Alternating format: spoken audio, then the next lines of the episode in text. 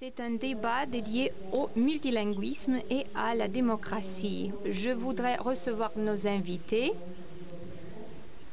Vous pouvez retrouver une courte euh, description de chaque intervenant sur le site euh, Eurolab, donc je vais renoncer aux détails. Je pense que nos invités sont très spéciaux. Par exemple, M. Robert Schwartz. Il est le président de la communauté juive de Cluj. Il est aussi euh, chercheur, il a un doctorat en chimie et dans les années 80, il était euh, membre de l'opposition informelle. Il a participé à euh, la parution d'un magazine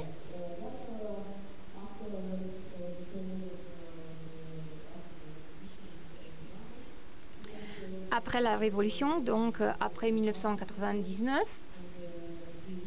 il s'est impliqué beaucoup plus euh, dans la vie euh, publique. C'est à ce moment-là qu'il est devenu membre de l'Union démocrate des Hongrois de Roumanie.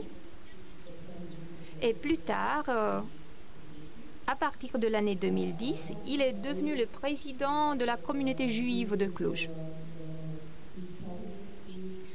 Je voudrais ajouter que euh, pendant euh, ces années à la tête de, notre, euh, de l'association, il a réussi à mettre en place beaucoup de choses. Par exemple, il y a quelques années,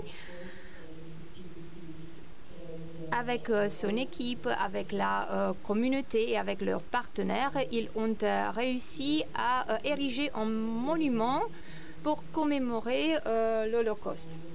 C'est un monument trouvé euh, au centre du parc. Vous pouvez le repérer euh, de la rue.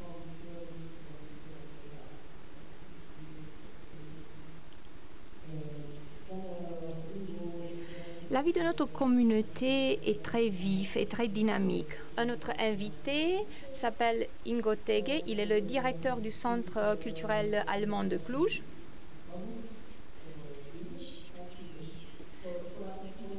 Il est un professionnel de l'économie et euh, du monde des affaires. À part cela, il gère euh, le monde culturel. Il a passé beaucoup de temps en Afrique. Euh, pas beaucoup, il me fait signe. Je suis sûre que vous avez vécu des expériences très riches en Afrique. Ensuite, notre intervenant est Laszlo Fosto, qui est anthropologue et ethnographe, naturaliste. Il travaille euh, comme chercheur aussi. Et l'un des sujets qui l'intéresse euh, beaucoup euh, est dédié aux communautés de Rome. Il s'occupe aussi de l'anthropologie commune, aussi bien que d'autres aspects. De plus, il est un, un activiste, pour ainsi dire. Qu'est-ce que je voudrais dire? Il est bénévole et il dirige des activités dédiées à la recherche et surtout euh, à la recherche qui concerne les communautés des Roms. Je voudrais maintenant proposer à nos invités de nous parler des communautés, des sociétés d'où ils proviennent, et je voudrais aussi qu'ils euh, nous proposent des sujets qui leur semblent intéressants. Je vais commencer par euh, Robert Schwartz. Mais tout d'abord, je voudrais ajouter que nous tous, euh, nous sommes des amis, on se connaît depuis longtemps. Donc, ce dialogue ne sera pas très formel. Robert, je te donne la parole.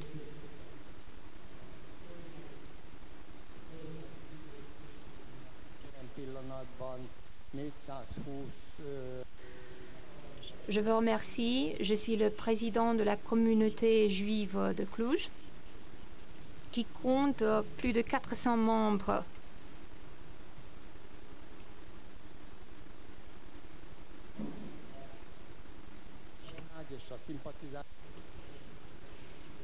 il y a des centaines de membres à euh, droit plein. Quelle est la différence entre le statut de membre et euh, le statut de partenaire? Les membres font partie de la communauté, ils euh, paient une taxe et participent à l'organisation des événements. Et je parle des plus euh, importants événements de la communauté.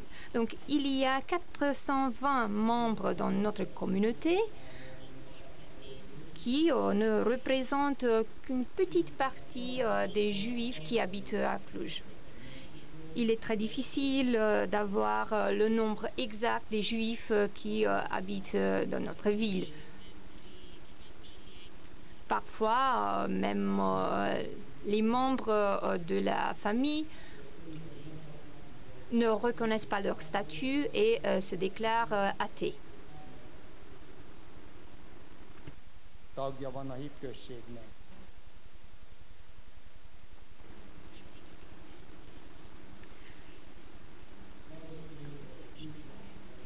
À un regard plus posé, on pourrait constater qu'il y a euh, plus de 180 membres euh, pratiquants dans euh, notre communauté.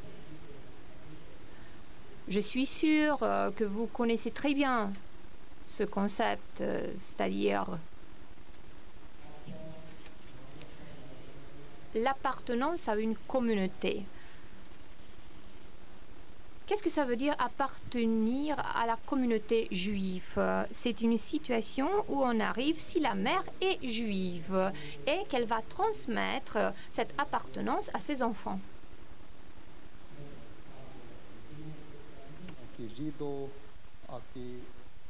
zsidónak vallja magát, és elfogadja a zsidóságnak a hagyományait,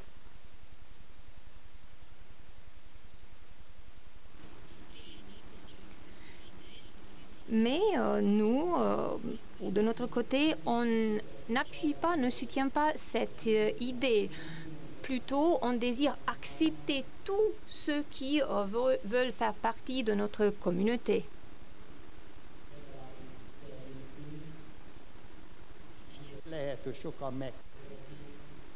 L'identité juive,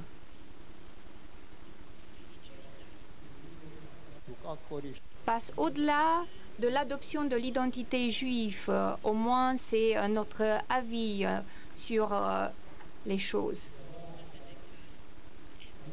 On peut se déclarer juif,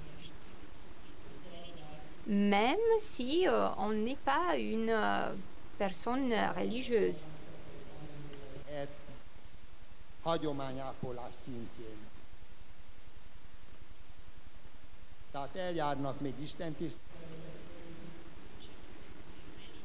Il y a parmi les plus pratiquants euh, d'entre nous le désir de euh, respecter la Torah, de participer aux événements de notre communauté.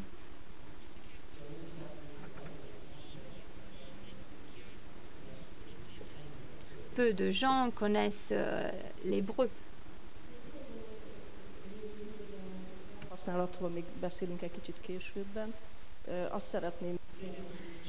À notre avis, la tradition est celle qui euh, réunit les gens, et surtout les juifs.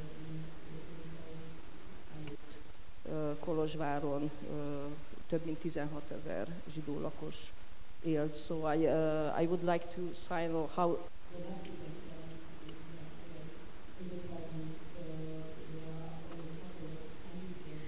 Je voudrais souligner que combien la situation est euh, dramatique pour euh, les habitants juifs de la ville. Avant l'Holocauste, il y avait plus de 16 000 juifs à Cluj.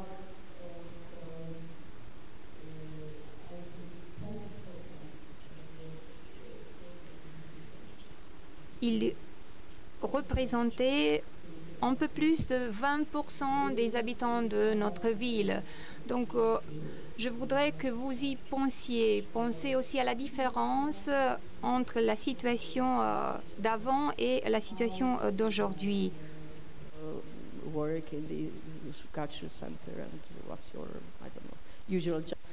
Robert, est-ce que vous pourriez nous dire quel est votre rôle dans la ville de Cluj? Je voudrais vous remercier pour l'invitation. C'est M. Ingotege qui euh, a intervenu. Tout d'abord, pour euh, consolider euh, le dialogue entre la Roumanie, Cluj, et l'Allemagne. C'est un but qui fait partie de la politique culturelle et en matière étrangère de l'Allemagne qui se propose de créer un dialogue entre l'Allemagne et le reste du monde. On pense que la culture mène à la compréhension de l'autre. La culture euh, est celle qui nous aide à euh, reconnaître les valeurs euh, de l'autre et euh, aussi euh, sa mentalité. C'est un sujet qui revient au euh, multilinguisme. Cette compréhension ou entente réciproque constitue la base de la collaboration. Ici à Cluj, on a commencé en 1994 en tant que membre de euh, l'université de Babes-Bolyai et en tant que membre de la euh, communauté allemande. On représentait la diplomatie allemande ici à Cluj. Cette année même, on a fêté euh, la 25e euh, participation, présence ici à Cluj. Notre approche euh, se déploie sur trois départements, c'est-à-dire le département de l'allemand, et on offre même la possibilité de passer des examens pour l'allemand. Parfois, il y a des gens qui euh, se demandent si euh, on organise aussi euh, des examens de japonais. Non. Notre département est en fait une bibliothèque qu'on a rénovée il y a peu de temps.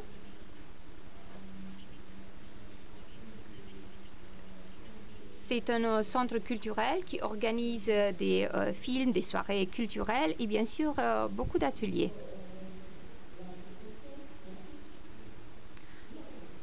On donne la parole maintenant à Laszlo Fusto, Lotti comme on, l'appelle euh, entre amis.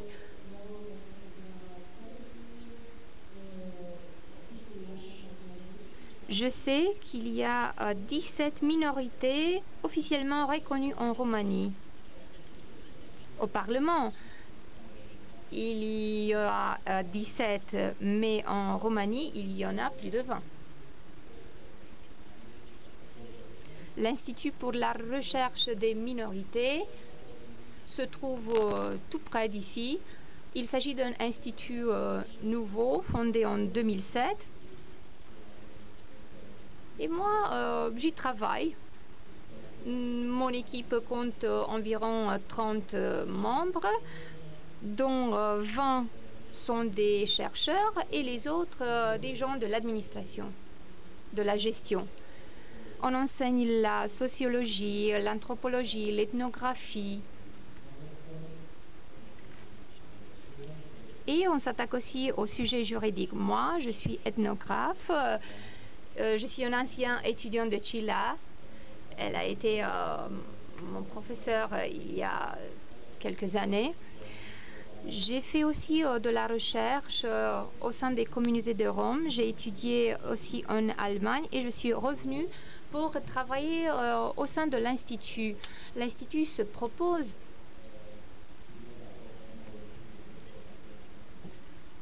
Donc je reprends l'Institut pour euh, l'étude des problèmes des minorités s'occupe des problèmes auxquels se confronte la société et euh, non pas uniquement les minorités. On étudie tous les sujets liés à la diversité euh, ethnique euh, et notre mission est de préserver cette complexité. Je je pense que euh, la diversité ne soit pas un problème et euh, c'est mon but de euh, la défendre.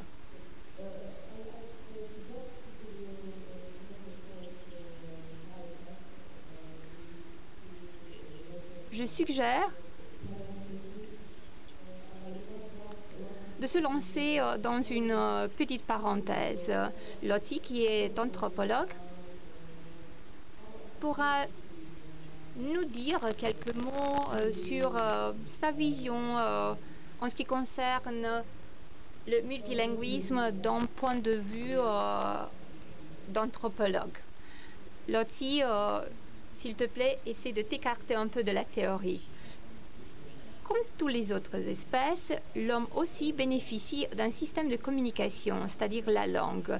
Mais la communication humaine est particulière au sein du euh, règne animal. C'est à cause de la flexibilité de la langue.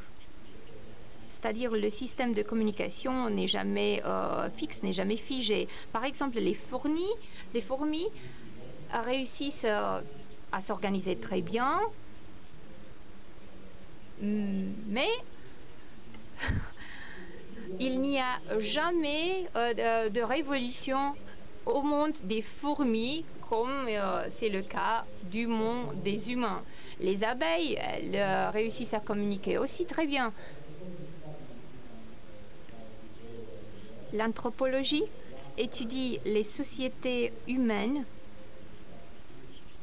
éparpillées partout dans le monde.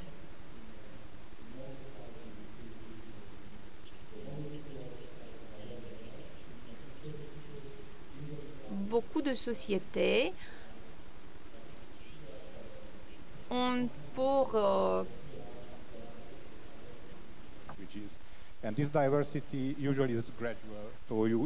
Beaucoup de sociétés sont euh, plurilingues et il y a euh, moins de sociétés qui sont monolingues. La diversité est spécifique à l'humanité puisque les humains ont beaucoup voyagé et ainsi ont appris la langue des autres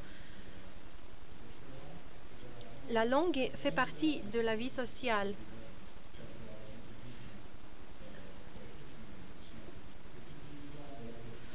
Et euh, dans très peu de cas, il y avait des institutions spéciales pour euh, euh, enseigner la langue. La langue était apprise par la pratique d'une personne à l'autre.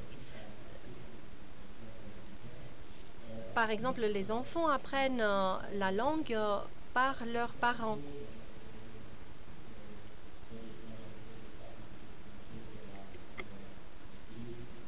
Normalement, les anthropologues participent euh, à la vie des sociétés qu'ils étudient et ainsi ils apprennent la langue de la communauté qu'ils étudient.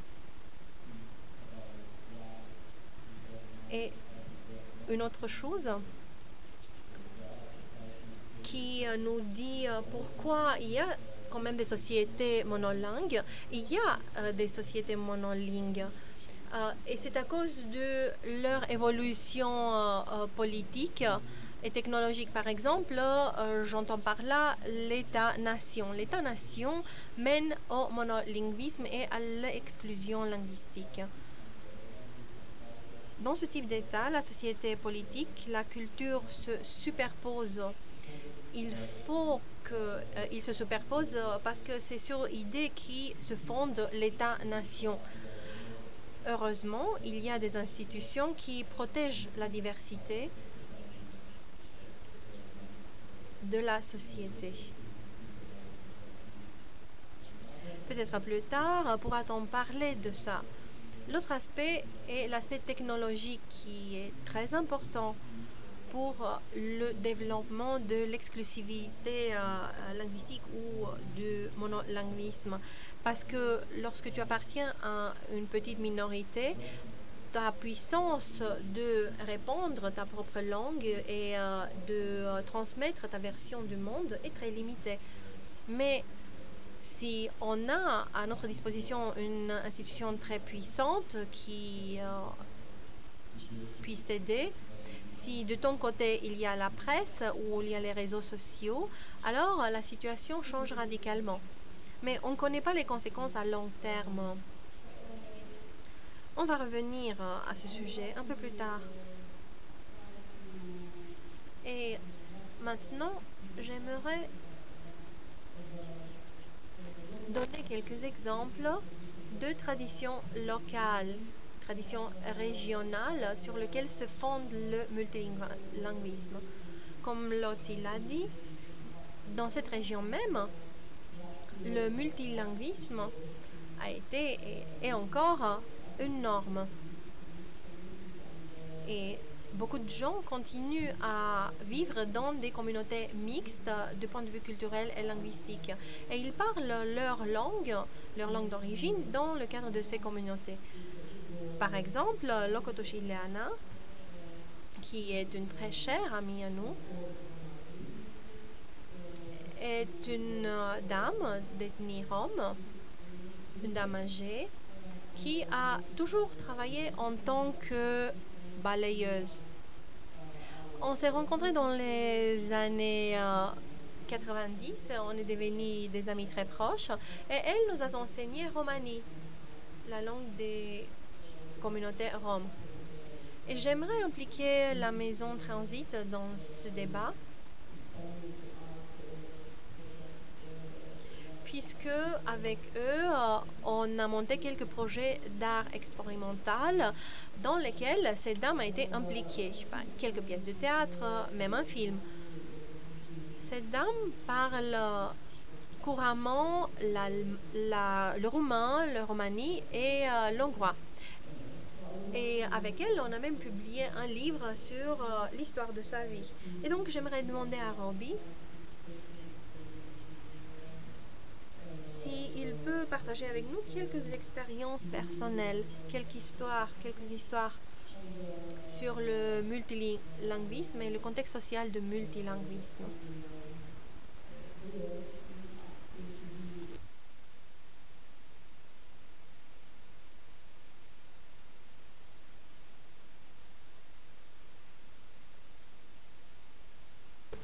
Personnellement possible puisque je sais que sa vie a commencé d'une manière dramatique.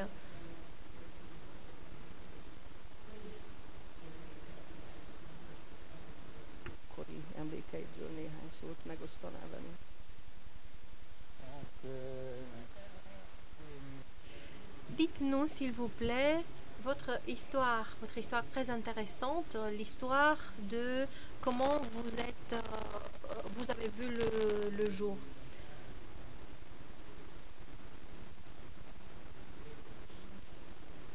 Dès que je suis née, je n'ai pas été en contact avec le multilinguisme. Mes parents se sont connus à Oradea.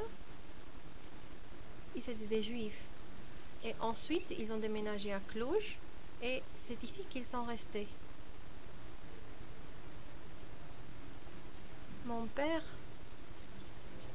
a été emprisonné en 1942 jusqu'en 1944 euh, dans un camp de travaux forcés euh, en Hongrie.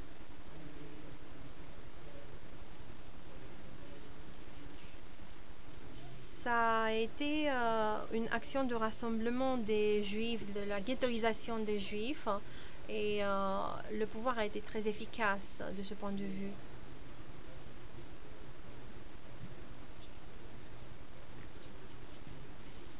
Voilà la situation que les Juifs ont vécue. Ils étaient rassemblés et emprisonnés dans des ghettos.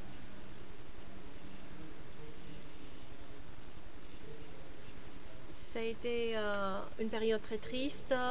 Leur vie était très précaire. Ils manquaient euh, de la nourriture dans ce contexte de la Deuxième Guerre mondiale.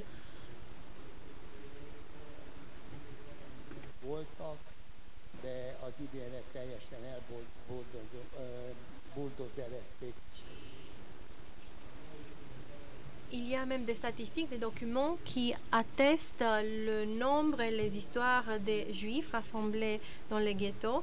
Et c'est ce qui nous permet d'avoir euh, une vue d'ensemble sur tous les juifs qui, ont passé par, qui sont passés par là. Le ghetto a été démoli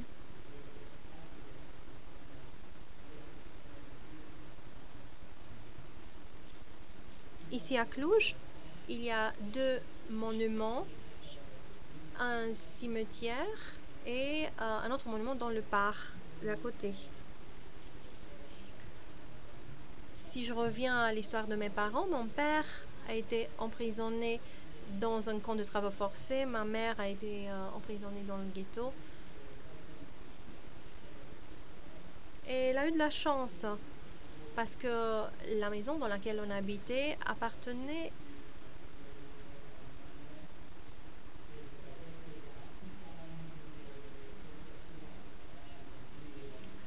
finalement a, appartenu à euh, deux officiers euh, hongrois. Et ces officiers ont aidé ma mère à se cacher. Ils l'ont également aidé euh, à s'enfuir de la ville.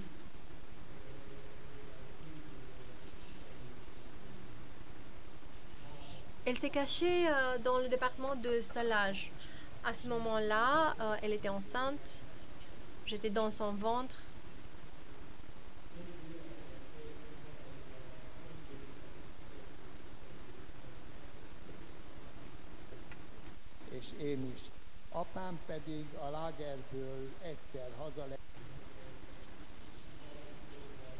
Et j'ai eu de la chance euh, parce que finalement ma mère euh, est arrivée à l'hôpital et elle m'a donné naissance à l'hôpital. À un certain moment, mon père a été libéré et envoyé euh, chez soi.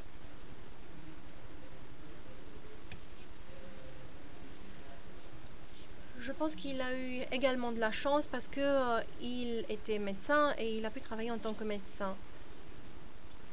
Il euh, a réussi à rentrer chez soi en 1945 et euh, il a voyagé pour euh, y arriver pendant quelques mois.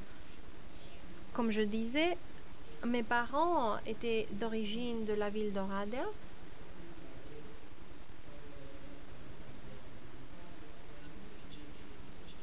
Et j'ai même dressé un arbre généalogique. Et j'ai remarqué que ma famille avait, euh, une avait également des membres euh, euh, hongrois et j'ai étudié même l'hongrois. Je suis le mouton noir dans, dans le cadre de cette conférence à cause des langues que je maîtrise, parmi lesquelles le français, le russe hein, et le latin.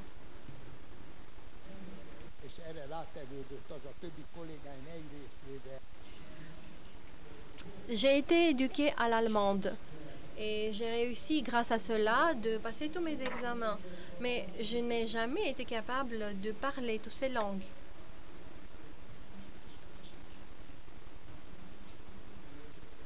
Et euh, je suis un peu arriérée quand il s'agit de la pratique euh, des langues, de ces langues-là.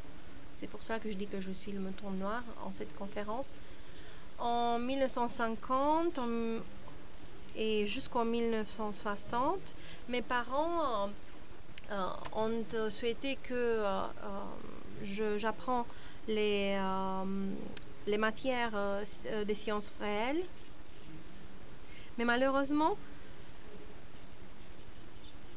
les langues étrangères n'ont jamais été une priorité pour euh, moi et mes études. J'aurais dû protester plus, mais finalement je me suis rendu compte que je n'ai pas beaucoup de talent en ce qui concerne les langues étrangères.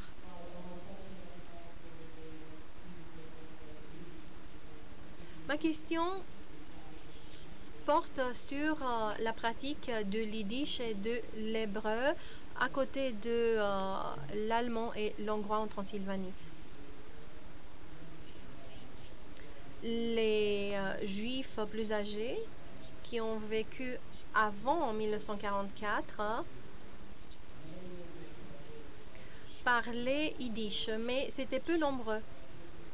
Euh, ils étaient surtout situés à Maramouesh, dans le nord de la Roumanie.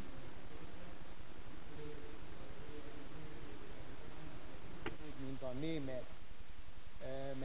eh, zsidóság, Ces juifs ont parlé l'hongrois pendant euh, l'Empire euh, autriche-hongrois.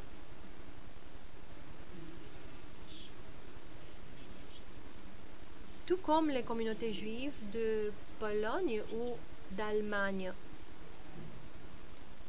qui parlaient également le polonais et l'allemand. Dans les années 30, des euh, problèmes euh, sont apparus, des problèmes liés aux écoles euh, juives.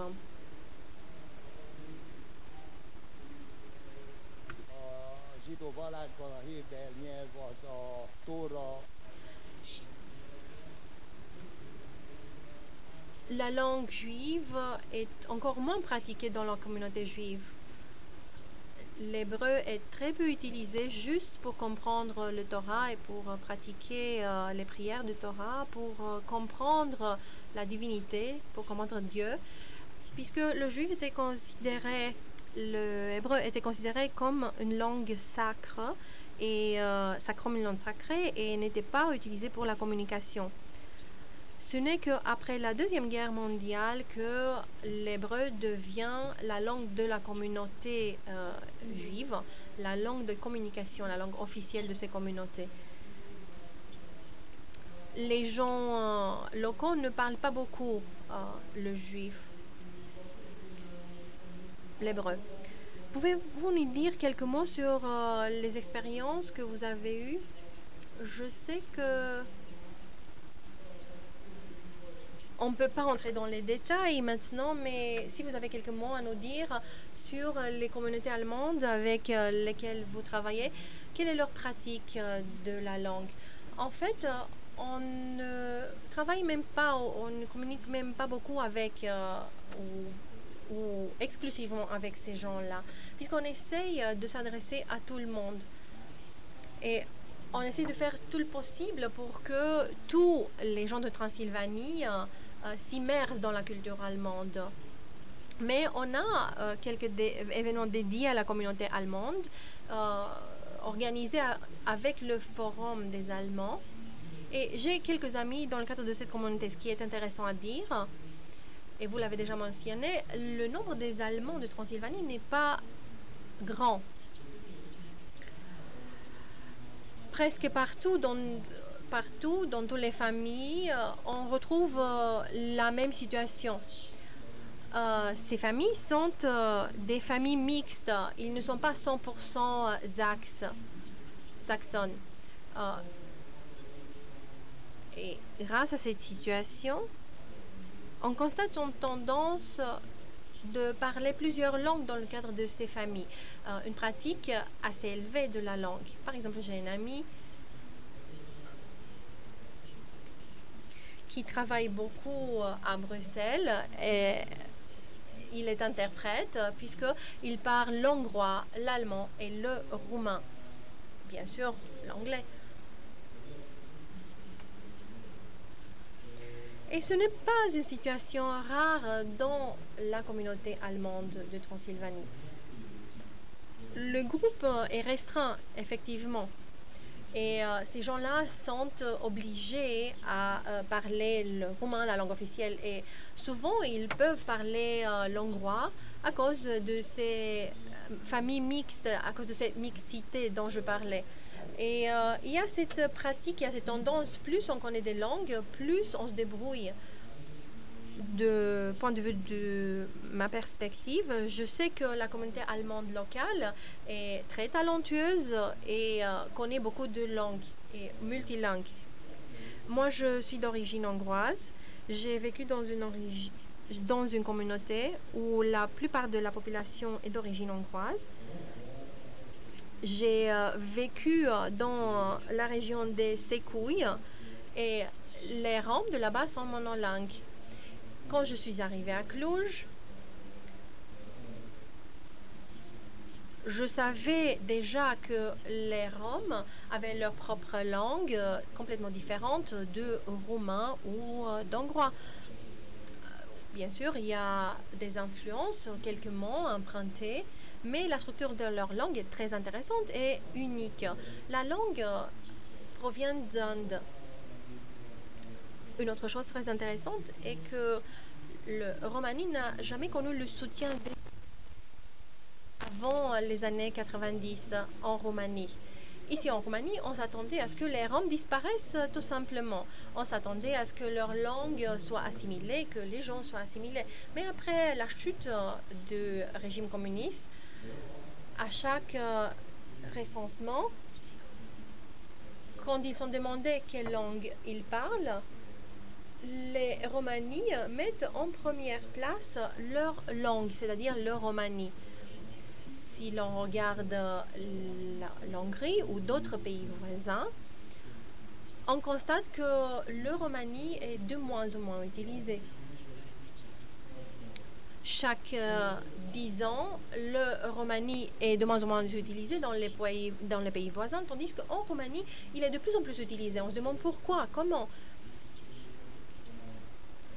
il s'agit pas non seulement de l'évolution de la population, mais du prestige euh, qui est euh, qui euh, n'est pas conséquent pour cette communauté dans les autres pays, puisqu'il s'agit d'un statut social dont, dont, ils sont les sujets, c'est-à-dire ils sont très peu acceptés.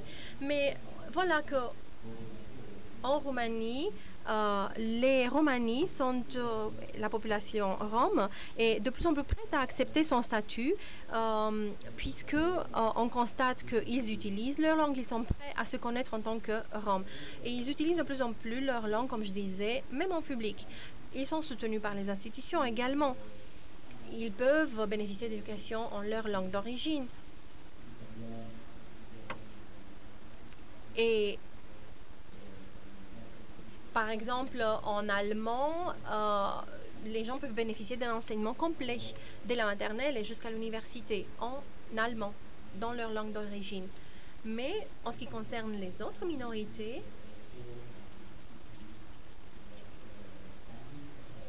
euh, les originaires de cette minorité ne peuvent bénéficier que euh, de, de quatre cours chaque semaine. C'est ce qui se passe euh, pour la communauté rome.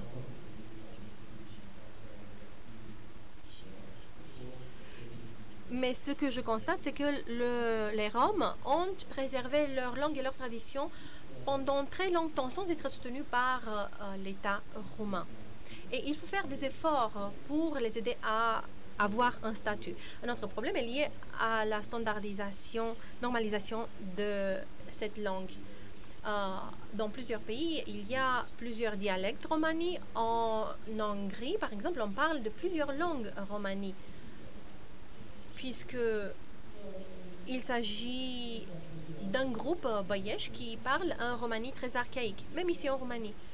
Mais ici, ces boyesh euh, ne sont pas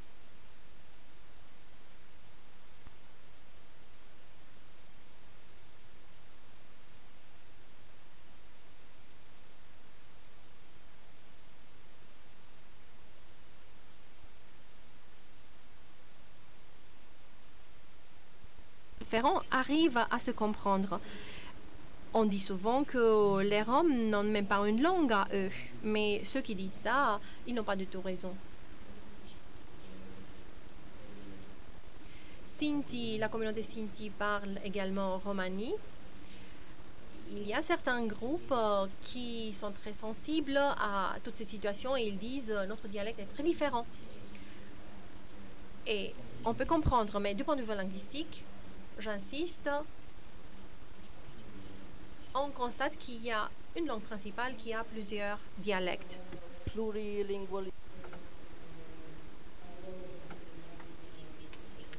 multilinguisme a toujours constitué la stratégie de la communication au-delà des confins euh, de la linguistique. Mais il y avait encore euh, une autre stratégie une stratégie fréquemment utilisée. Il s'agit d'adopter une lingua franca ou une langue hybride. Je, sais, euh, je le sais très bien, l'utilisation euh, de l'anglais, par exemple, est devenue un sujet de fort débat.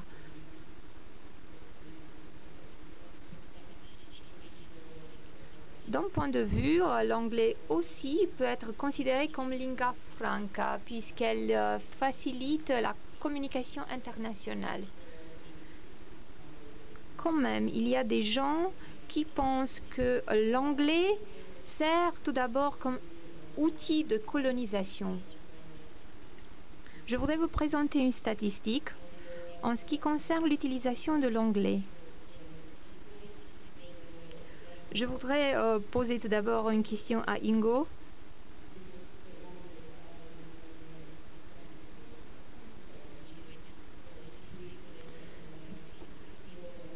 Les pays où l'anglais est le plus souvent utilisé, euh, ce sont les pays du nord de l'Europe, les pays scandinaves, qui euh, présentent le chiffre suivant. Plus de 50% de la population parle l'anglais. La statistique euh,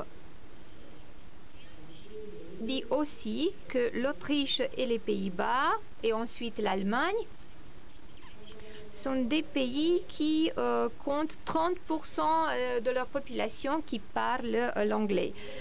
La France est située sur la position suivante avec 24% des habitants qui parlent l'anglais et pour la Roumanie, 17% des habitants parlent l'anglais. Il me semble très intéressant de se servir de cette statistique pour animer notre discussion. Qu'est-ce que tu en penses, Ingo? Quelles sont les causes de cette distribution de l'anglais? Certes, l'anglais est une lingua franca.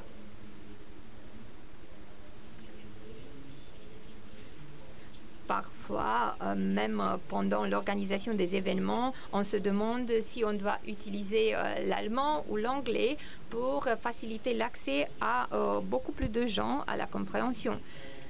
L'anglais a été, même dans l'histoire, très souvent utilisé. C'est pour cela qu'on l'appelle la langue des colonisateurs mais même les peuples qui ont été euh, colonisés ont euh, apporté des changements à l'anglais. C'est-à-dire qu'il est plus facile maintenant d'apprendre l'anglais que le romain.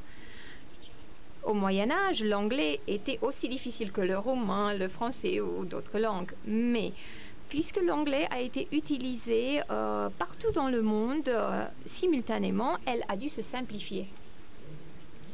La question est si l'avenir sera euh, l'avenir de l'anglais comme euh, lingua franca.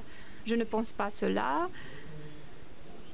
Pour euh, la grande majorité des gens, l'anglais reste la seconde langue qu'on apprend après la maternelle.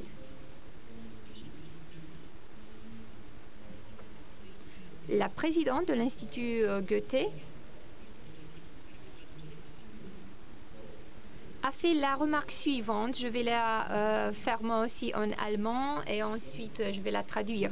L'anglais est obligatoire, mais l'allemand constitue un avantage. Alors, euh, pour un jeune européen ou euh, tout autre jeune, l'allemand constitue un L'anglais constitue un avantage.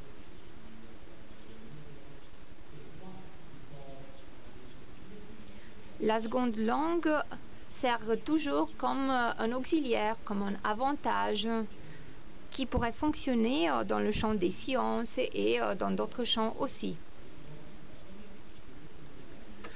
En Allemagne, tout le monde parle l'anglais, mais pour te rendre encore plus spécial, tu dois apprendre une autre langue aussi. C'est la raison pour laquelle les gens apprennent beaucoup d'autres langues offertes par les instituts, comme par exemple l'Institut français. L'Institut français euh, jouit euh, d'un grand intérêt, tout comme notre institut euh, jouit d'un intérêt ailleurs.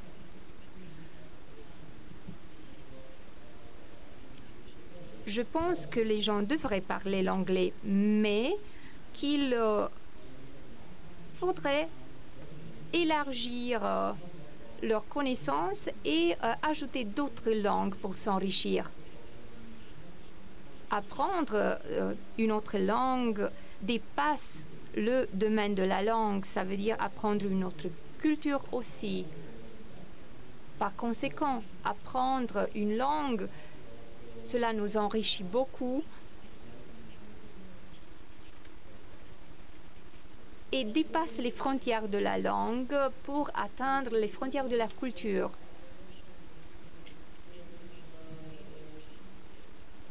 On pourrait maintenant introduire aussi euh, brièvement le concept de langue hybride. La manière dont on utilise l'anglais de nos jours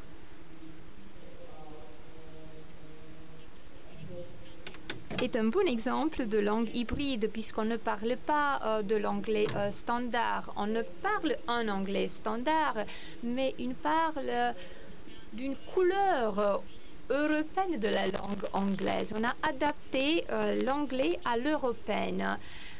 C'est la raison euh, pour laquelle euh, j'ai voulu introduire et s'attaquer à ce problème de la langue hybride. Je voudrais poser euh, cette question euh, tout d'abord à Robert.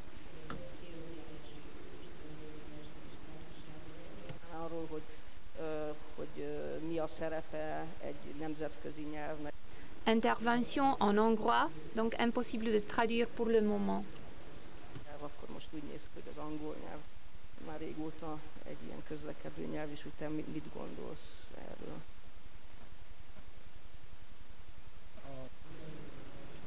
L'interprète s'excuse, donc la question n'a pas été traduite euh, en, anglais, ou en roman ou en français.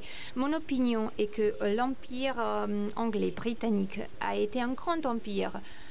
Donc c'est évident que leur langue soit répandue partout dans le monde.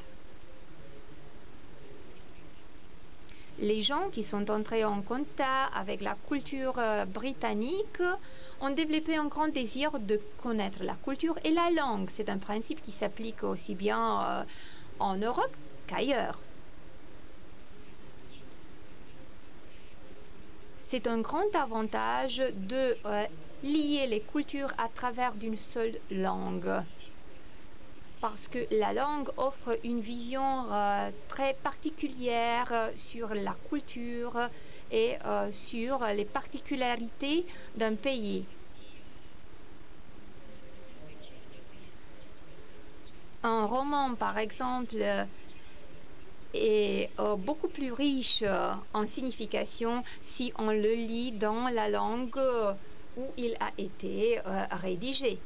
C'est toujours mieux d'avoir accès à la langue originale que euh, d'utiliser une traduction.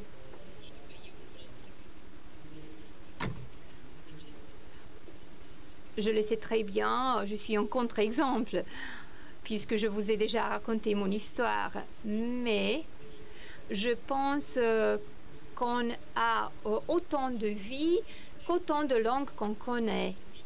Je me souviens de euh, l'espéranto. C'était un mouvement commencé euh, il y a quelque temps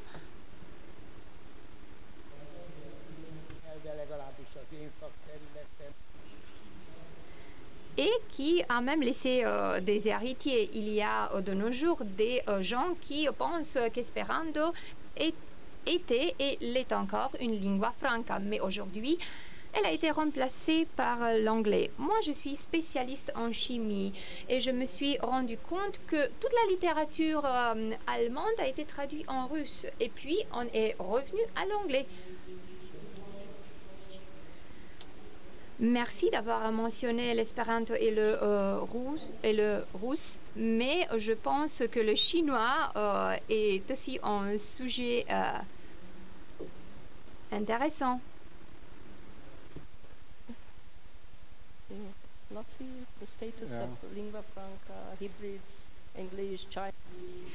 Lottie, quel est ton avis sur euh, la lingua franca et sur euh, le concept de euh, langue hybride? L'anglais et euh, la langue de la colonisation. Et voilà, la langue est devenue euh, pendant des siècles un moyen d'oppression. Je vous disais, euh, j'ai passé mon enfance en Roumanie. C'est euh, dans les années de mon adolescence que j'ai appris le roumain. Jusqu'à cet âge-là, je ne comprenais pas le roumain. Je pense que la langue, connaître une langue est une véritable compétence. Robert l'avait déjà mentionné et Ingo euh, aussi. D'un part, la langue offre une vers le monde, vers un autre monde. Ce serait contre la nature euh, de dire, euh, de ne pas vouloir parler une autre langue, tout simplement euh, parce que derrière cette langue, il y a aussi une histoire de la colonisation. Je me souviens d'un certain moment.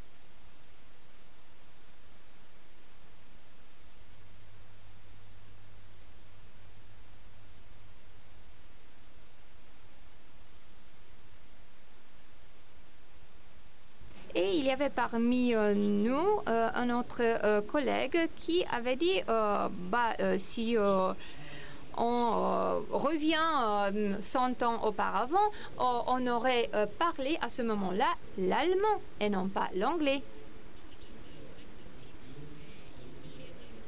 Voilà des aspects liés toujours à l'histoire. Et je voudrais souligner qu'apprendre une langue étrangère est toujours une habileté, une compétence. Il est très important de parfaire tes compétences. Euh, ça suffit jamais d'apprendre une seule langue.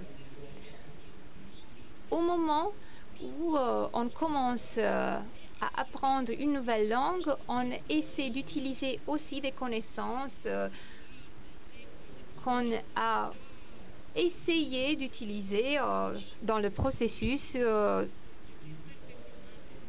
pendant lequel on a appris euh, une autre langue. Donc, on ne fait que recycler des méthodes qu'on a déjà utilisées pour bien communiquer dans n'importe quelle situation.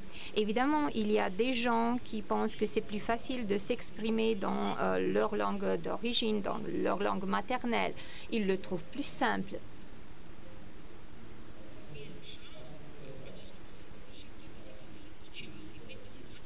À mon avis, euh, il y a des situations où on se sent plus confortable à utiliser euh, la langue maternelle et d'autres situations où on se sent plus confortable à utiliser une autre langue. Voilà la raison pour laquelle il est très important de connaître plusieurs langues.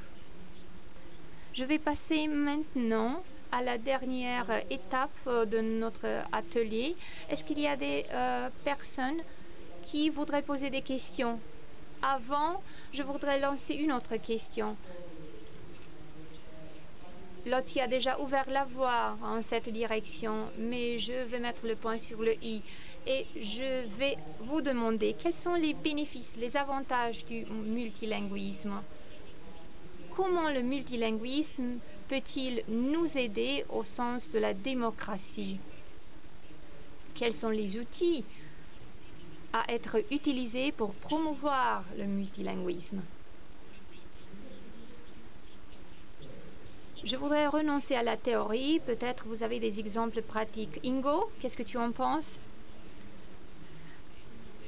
Je pense toujours au motto européen, unis dans la diversité. J'aime beaucoup ce motto. Je pense que c'est ici qui euh, puise euh, notre pouvoir c'est un avantage, mais c'est aussi un grand défi, puisque c'est difficile de communiquer les uns aux autres. À mon avis, unis en diversité, c'est notre source de pouvoir. Quels sont les bénéfices donc du multilinguisme? À mon avis, il y en a beaucoup. Et euh, les bénéfices sont très clairs. Je pense que les idées, aussi bien que l'innovation, naissent dans un milieu complexe, divers où les différentes cultures euh, s'entrecroisent, des cultures et des visions différentes sur le monde. C'est un principe qui s'applique aussi bien à l'Europe qu'à d'autres endroits. Pour ce qui est des idées, l'Europe est un centre d'innovation. Et c'est dû particulièrement à la diversité de notre vie ici en Europe. Cela peut continuer uniquement si on choisit de se comprendre et de s'accepter. Voilà une bonne raison pour promouvoir le multilinguisme. Un programme pour euh, soutenir euh, le multilinguisme et l'Eras, le programme Erasmus. L'idée de voyager dans un autre pays et de parler la langue de euh, ce pays-là aide les jeunes à découvrir la langue et la culture qui, en est derrière.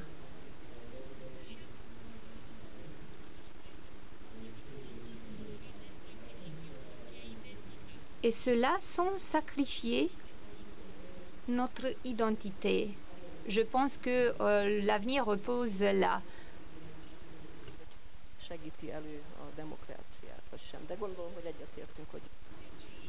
Je pense maintenant euh, à des stratégies qu'on devrait utiliser pour euh, renforcer le multilinguisme.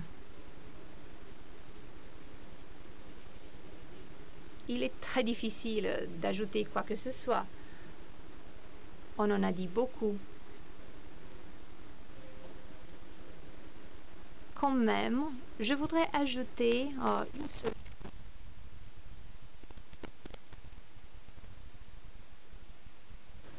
C'est-à-dire, la communauté juive ne constitue pas une communauté fermée ou repliée sur elle-même. Même si les services religieux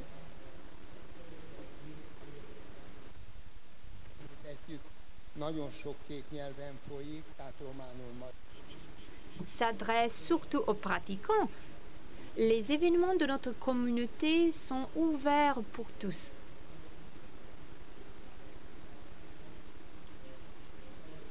Ces activités ont pour but l'idée de rendre la culture juive plus accessible. C'est un aspect euh, très important puisqu'il n'y a pas beaucoup de gens qui euh, connaissent la culture juive.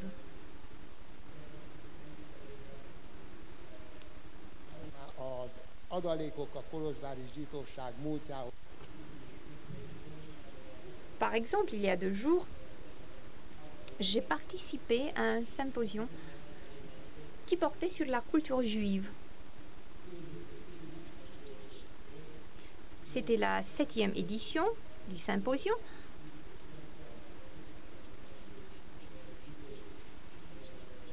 Et j'ai eu euh, plusieurs interventions et plusieurs débats qui euh, portaient sur plusieurs disciplines. On a parlé surtout euh, des artistes et des cinéastes de Transylvanie. Avant cela, l'année dernière, on a abordé aussi d'autres sujets pendant le même symposium. On peut se rendre compte qu'aux alentours de Cluj, il y a beaucoup de bâtiments financés ou euh, même hissés, bâtis par les Juifs. Dans le cadre d'un autre symposium, on a parlé aussi euh, du rôle des docteurs juifs. Voilà que la communauté euh, juive est très ouverte et très engagée pour cette ville. On se propose de démythiser euh, les préjugés les préjugés qu'il y a en ce qui concerne notre communauté. C'est pour cela qu'on s'implique euh, de cette façon intégrale.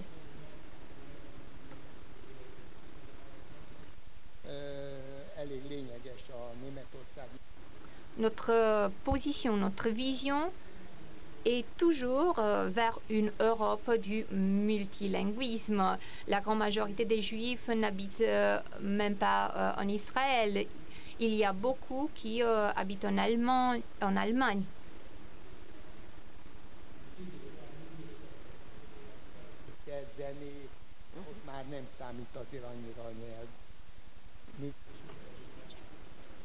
En guise de conclusion, le multilinguisme est le moteur euh, de l'innovation et de l'avancement. Du côté art, euh, peut-être que cet aspect ne soit pas aussi important que cela.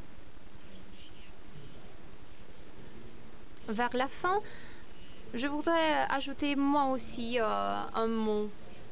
Les grandes civilisations euh, ont toujours considéré que leur langue est la langue à adopter et que les barbares, en dehors de leurs frontières, parlent des langues barbares. C'est une mentalité qui change au moment où on entre en contact avec euh, une langue étrangère, qui renverse cette vision euh, de position privilégiée. On se sent privilégié au moment où on apprend une autre langue étrangère.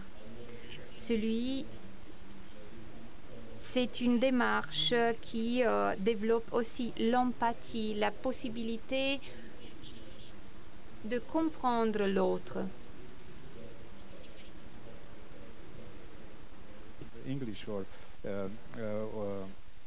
Uh, but but it's, it's still the, the same number if you put it down and up uh, you, end up uh, with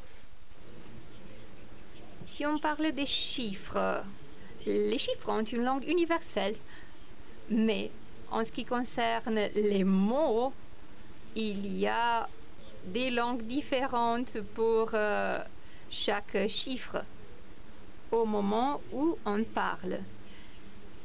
La base de l'Union européenne n'oblige pas les États membres à euh, promouvoir le multilinguisme. Le multilinguisme est un choix arboré par euh, chaque pays. Mais je pense euh, que c'est un aspect très important qu'on doit promouvoir, surtout dans le contexte culturel. Les institutions culturelles jouent un rôle très important dans le processus de promouvoir le multilinguisme. Il y a même une carte pour euh, les euh, langues minoritaires à but de les protéger. Chaque État membre est conscient de sa propre diversité euh, linguistique. La Convention européenne soutient cette carte pour les langues des minorités.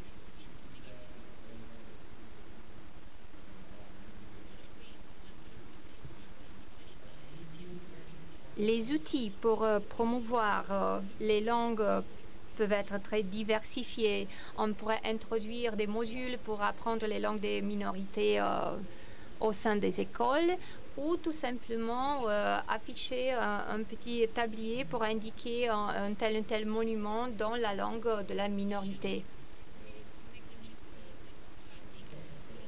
Ce sont des outils démocratiques que chaque État peut utiliser pour respecter les droits des citoyens. Par exemple, le droit à l'éducation en langue maternelle est un droit national, respect uh, these uh, est un droit universel. Et c'est un droit qu'on n'impose pas aux autres. L'Union européenne ne veut pas euh, construire euh, une place ou un endroit où euh, les pays adoptent les mêmes choses. Les pays ont la liberté d'adopter leur propre vision. On espère améliorer la situation en Roumanie.